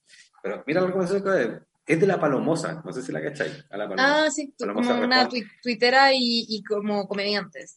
Sí, de, de Instagram todo. Y tiene, un, y tiene un podcast y todo también que también lo recomiendo, que se llama Palomosa Responde, que está muy entretenido. Y hoy día, o anoche creo que subió una historia que se llama 12 minutos, eh, que dura 12 minutos, porque se un cortometraje, en donde cuenta cómo su gato cazó un conejo y se lo deja en la puerta. Por favor, véanla. véanla. Y cómo ella está tratando de sacar ese conejito que dejó en la puerta su, su gato, que se lo dejó como ofrenda, y cómo trata de, de- de ayudarse con los otros gatos que tiene en la casa. Se llama Liz, creo que el gato. El, el Liz me trajo un conejo, así se llama. Me reí. Ese es el cortometraje. el- No es un cortometraje, es una historia de Instagram, pero es, Ah, es un- una hablando. verdadera... Es una verdadera obra de arte, es verdad, un, un cortometraje, así como que ella se ve buscando en la casa al gato, el gato aparece, hay suspenso, hay terror, hay comedia. Eh, por favor. Eh, sí, lo- está en, en este momento está en su Instagram, ahí en su historia, y para mí, como digo, es un, es un cortometraje. Y poniéndolo, sí, sí, por favor, véanlo. Sí, por eso hay que estar viendo ahí esas recomendaciones. Y Cata, me terminé Prohibido Nacer de Trevor Noah. Trevor Noah. Eh, sí, lo terminé ese mismo día que te hablé, la hablamos en el, en el- que había leído la introducción y me había volado, esa noche lo terminé y lo vuelvo a recomendar. Se, se transforma en uno de mis favoritos del 2020. Eh, bueno, es que la editorial, esa Cata es extraordinaria, para que vamos con cosas. demasiado buena, demasiado buena. Ti- Y demasiado. tienen como un catálogo muy variado donde uno diría en principio nada tiene que ver con nada, pero no, porque hay una postura política nuevamente en su, en una línea editorial política, efectivamente. Exacto, sí, no, maravilloso, maravilloso. Y eso, pues, Cata, como que podría recomendarle en cuanto a lectura ya. Yo creo que ya para el próximo poquito vamos a tener una semana más, ya va a, estar viendo cosas y tratando de distraernos de nuestros respectivos trabajos y vamos a poder ahí ya hacer esa sección con toda la fuerza que tenía el, el Seba.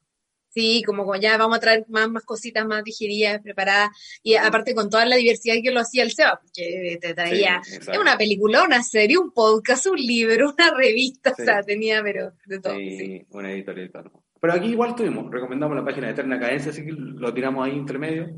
Un Instagram, dos libros, eh, nos faltaría como la película y la serie, ¿no? Yo no estaba viendo nada. Eh, Sí, pues está, yo te está difícil, sí, está todo muy sí, yo movido. estaba- sí, yo estoy viendo The Office, con eso te digo todo como para tratar de desconectarme y Y, relajarme. y te estáis cambiando de casa, además, o sea, todo Ah, eh, entre medio, sí, no, todo eso. Así que eso podríamos ir recomendándoles. Pero, ¿saben algo en lo que sí somos especialistas, sobre todo aquí en Bibliotank? Que es, somos especialistas en hacer clubes de lectura. Tenemos más de 13 años de experiencia encontrando a las personas con sus lecturas favoritas. Este año no nos quedamos cortos y tenemos nuevos lanzamientos. Hoy te contamos que tenemos Club de Lectura de Cuentos, club dedicado a la literatura en formato de relatos y cuentos, lecturas de cada semana, encuentros virtuales también todas las semanas, mucho diálogo y mucho más. Pronto vamos a lanzar, va a estar abierto para todas las personas del mundo. Les esperamos. Pueden encontrar más información en la página web www.bibliotan.cl. así es. Esa es una gran recomendación.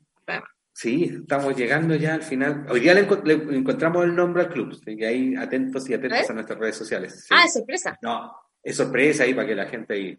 Es que no- todavía no nos convence mucho, pero va por esa eterna discusión que tenía Cortázar entre novela y cuento. Yo creo que ya dije el nombre, por decirlo de una manera. Eh, Novela y cuento. Sí, así como la diferencia entre novela y cuento, sí, Cortázar, así se llama el club. Cortázar, claro. literales. Sí. Ay, qué Eh. bien. Maestro del cuento. Nada que decir. Sí, más, nada que decir. Eh, no, van a ser muchos cuentos de distintos índole, así que ahí para que estén ahí atentas. Y Cata, estamos llegando al final de este décimo tercer programa. Nos quedan cuatro programas, no lo puedo creer lo rápido y entretenido que pasó esta temporada.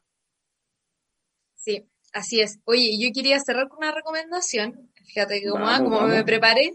eh, no, lo que pasa es que este es un texto que, que yo leí cuando, cuando hacía el máster. Me, me lo dieron a leer en la U. De hecho, lo tengo así como una fotocopia ordinaria, pero no importa. Igual Ya, aquí lo traigo. Eh, que es, eh, bueno, que lo estuve releyendo ayer porque viste que me invitaron a hacer este live con- de bibliotecaria, que también la recomiendo, seguir su Instagram. Eh, entonces me estuve preparando porque ella me, me, había hecho como unas preguntas previas, como para prepararme, y en una preguntaba eh, ¿para qué sirve leer o por qué sería bueno leer? Yo dije, ojalá no me haga esa pregunta en vivo porque la encuentro muy amplia, muy difícil de responder y da para un programa completo, así que bueno, y no me la hizo. Pero yo había, me había preparado releyendo este texto que se llama El sexto sentido de Gustavo Martín Garzo. Un texto que igual está en un libro que yo no tengo, pero paso el dato aquí por si algún amigo me está escuchando. Se llama Nuevos espacios para la lectura en el siglo XXI. Y lo que hace Gustavo Martín Garzo, que es genial, bueno, hace un texto que una joya, está muy bien escrito, pero hace algo muy genial que él empieza a hablar de la película El, Sexto Sentido, una película de que fue un exitazo de Shyamalan, la de Veo gente muerta, como que la he visto, pues, ya. Sí, mínimamente. Todos quedamos, todos quedamos en shock con el final de esa película. Nadie puede decir que le fue indiferente, ¿ya? Es que sí, por el final hay el sello de ese director, pues su final es giro sorpresa y todo. Bueno, eh, él parte hablando de, de esa, de, de, esta idea como de que finalmente el, niño tiene como un llamado y su llamado es escuchar a estos fantasmas que lo visitan. El tiene este don que ver a los fantasmas le da miedo en un inicio y luego se da cuenta que tiene que escucharlos y, como entender sus historias y ayudarlos a cerrar su, su capítulo, en el fondo.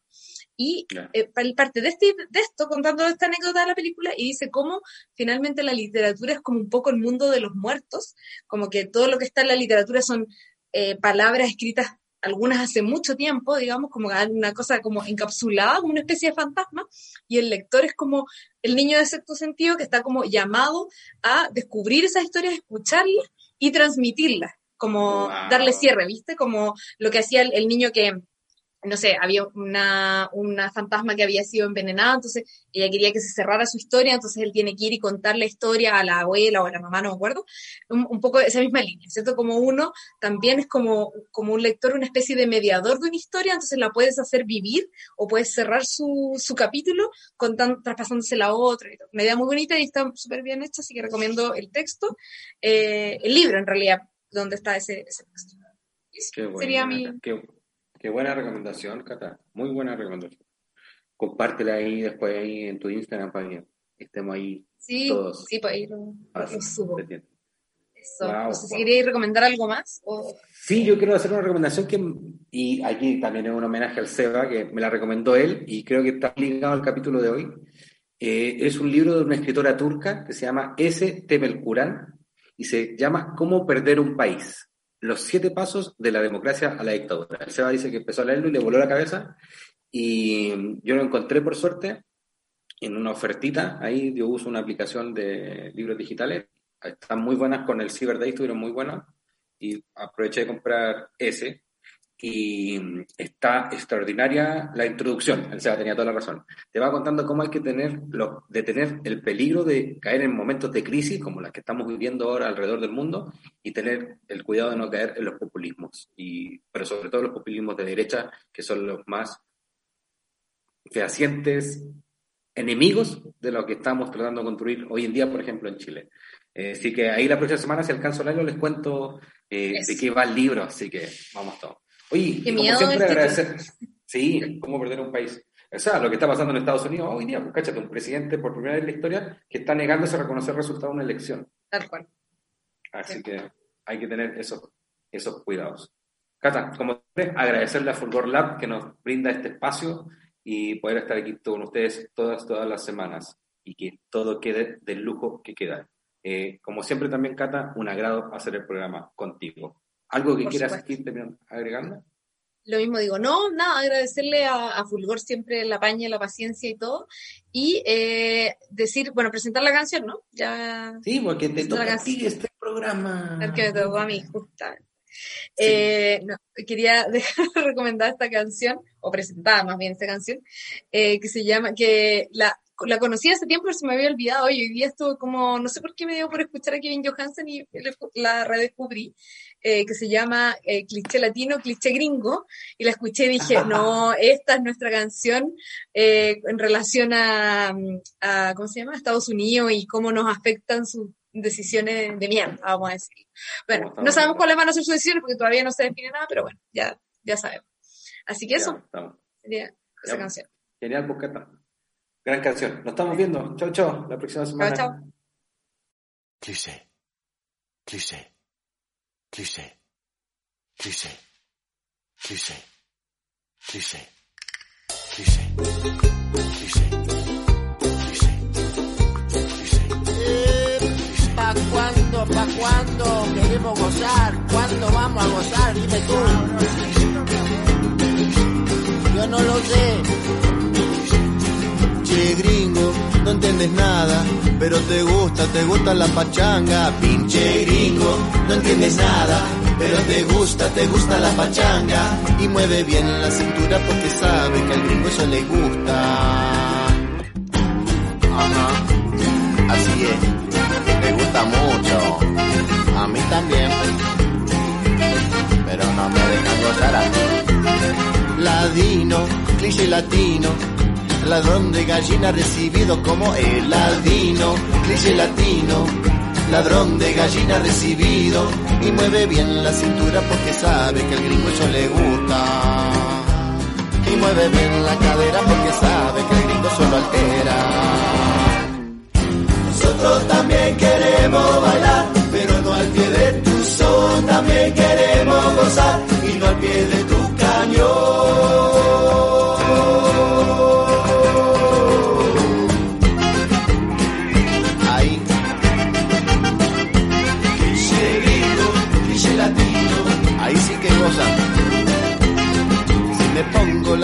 cabeza, seguro que lloverá cerveza. Si me pongo el sombrero de torero, seguro que lloverá dinero. Si me pongo algo encima, seguro que algo lloverá. Si me pongo algo encima, seguro que alguien bailará. Estereotipo, estereotipo, estereotipo. Estereotipo, estereotipo, estereotipo, estereotipo. Nosotros también queremos bailar y no al pie de tu son, también queremos gozar y no al pie de tu cañón, también queremos encajar y no en tu formato.